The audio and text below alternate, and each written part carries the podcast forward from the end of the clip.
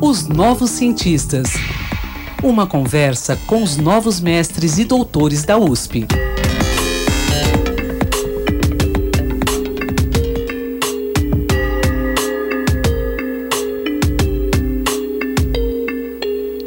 Bom dia, ouvintes da Rádio USP. Bom dia, Roxane. Tudo, Tudo bem? Tudo bem, Quinto. Bom dia.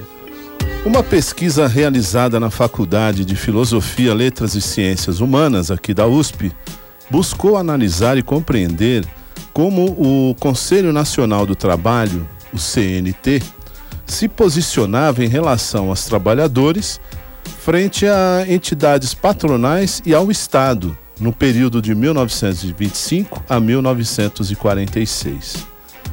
E quais foram também as propostas da instituição como respostas à atuação estatal frente aos direitos sociais daquele período.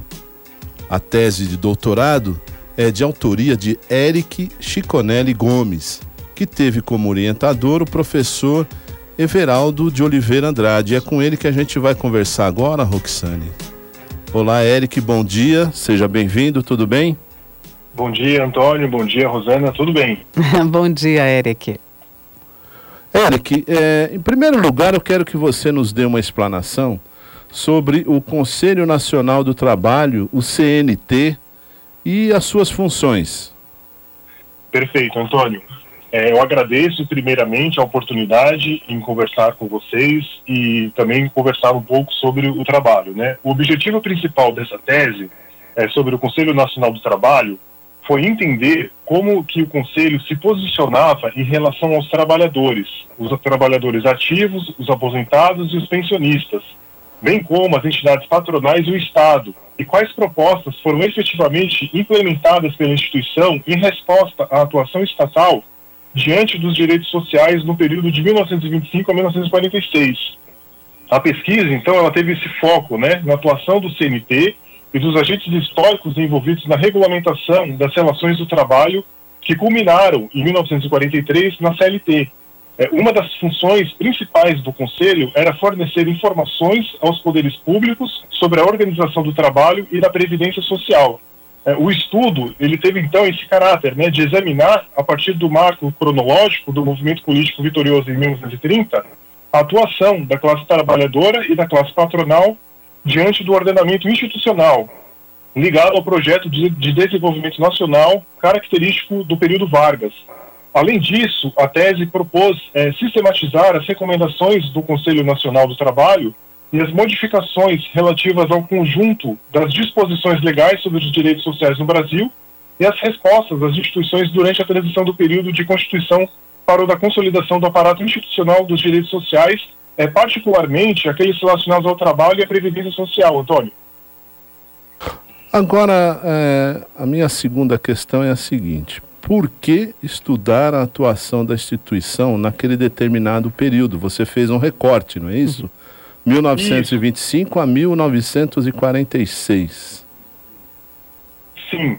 É, ao estudar a atuação do CNT no período de 1925 a 1946, é, é, fundamental por várias razões. É, a primeira delas, eu diria que é o marco temporal significativo. Né? É um período que abrange importantes mudanças políticas e sociais no Brasil, incluindo a transição da Primeira República para a Era Vargas. Foi uma época de intensas transformações no mercado de trabalho e nas políticas sociais, com impactos duradouros na legislação trabalhista e previdenciária do país. Uh, outro ponto também importante é a regulamentação das relações de trabalho. Durante esse tempo, houve esforços significativos para a regulamentação das relações de trabalho no Brasil. O CNT teve um papel central nesse processo, atuando na formulação e na execução de políticas que mudaram a legislação trabalhista e previdenciária. É, o período também é importante porque culmina né, com a criação da CLT em 43, que é um marco na história dos direitos trabalhistas no Brasil. A atuação do CNT foi crucial para o, a formação deste conjunto de leis. Outro ponto importante, a interseção entre, de, de, interesses sociais e políticos. A atuação do CNT nesse período reflete a interação entre os trabalhadores, as entidades patronais e o Estado, oferecendo uma visão valiosa sobre como diferentes interesses sociais e políticos se entrelaçaram na formulação de políticas trabalhistas e sociais. E, por fim, o desenvolvimento histórico. Né? O estudo desse período permite é, compreender melhor a evolução histórica das políticas de trabalho e previdência no Brasil, é, revelando como decisões e eventos passados influenciaram as, as práticas é, e legislações atuais.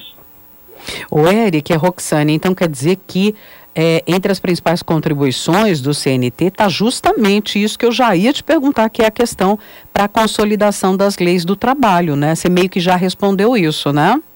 Isso, exatamente, Rosana. É, as contribuições específicas do CNT para a CLT não, não são diretamente é, é, subordinadas a, a, a, essa questão, mas também é possível inserir, com base no contexto histórico e na atuação do CNT, as contribuições, né, que foram significativas em várias frentes. Por exemplo, a formação da legislação trabalhista, né, o CNT ele desempenhou esse papel crucial na formação da legislação trabalhista, fornecendo contribuições, recomendações e dados que ajudaram a mudar a CLT.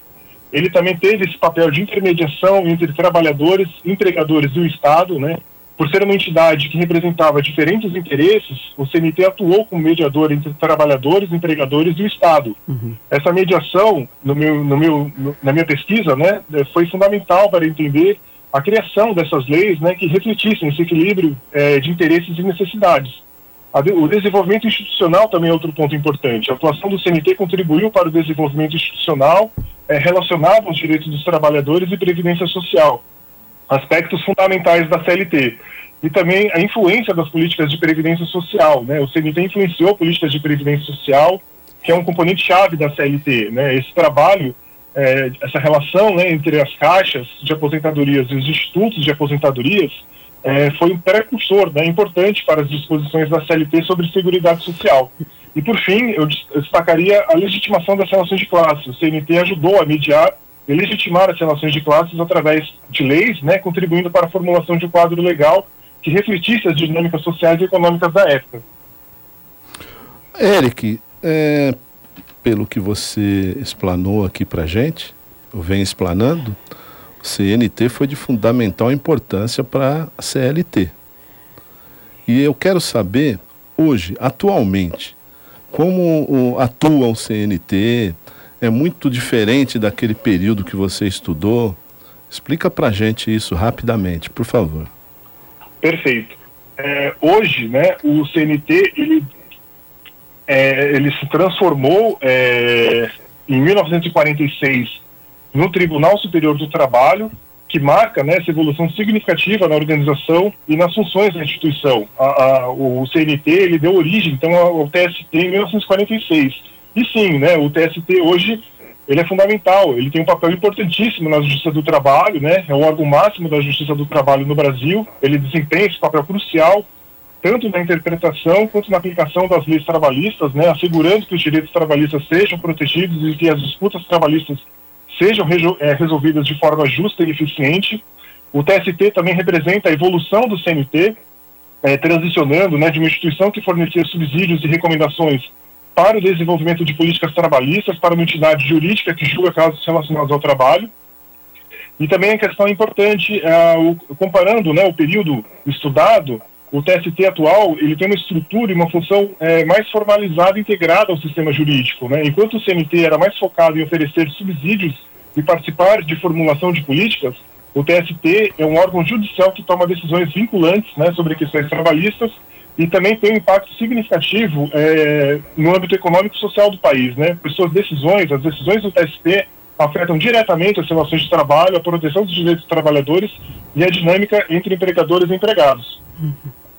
Legal. Eric, uma curiosidade nossa, minha e do Quinto aqui, é de que forma você fez o estudo? O ouvinte também sempre tem essa curiosidade, é baseado em dados históricos, teve entrevistas. Conta brevemente para a gente. Perfeito, Rosana. Na verdade, é, o, a pesquisa foi feita durante o período da pandemia, então eu tive essa dificuldade de fazer a pesquisa em campo, porém, é, no mestrado, eu já tinha conseguido levantar muitas documentações, né? E essas documentações estão disponíveis na hemeroteca digital, no próprio site do, do TST e em outras fontes, né? Na revista do CNT, por exemplo, também foi uma importante fonte. Então, eu fui buscando é, meios digitais em razão da pandemia, do contexto da pandemia. Bom, é, agora eu quero saber o seguinte, Eric.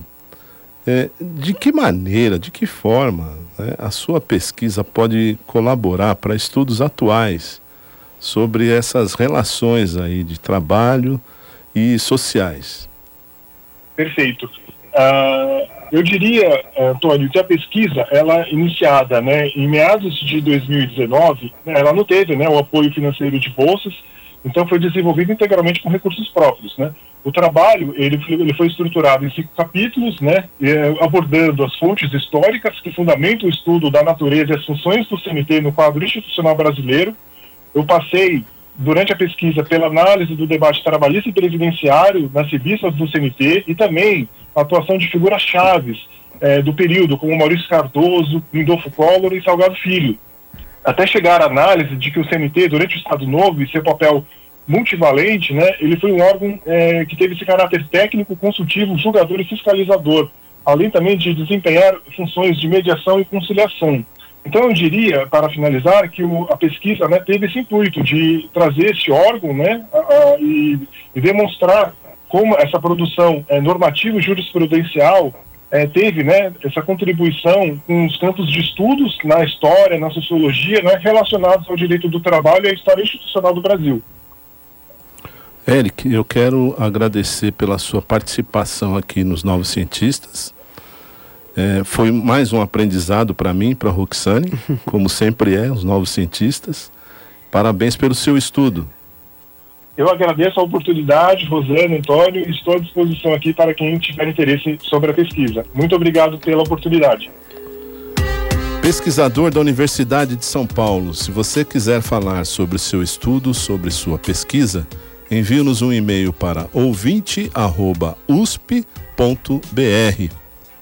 E este, Roxane, foi o nosso último episódio desse ano de 2023. em 2024 estaremos aqui novamente nos estúdios da Rádio USP. Muito obrigada, Quinto, e até a próxima. Eu que agradeço e até a próxima.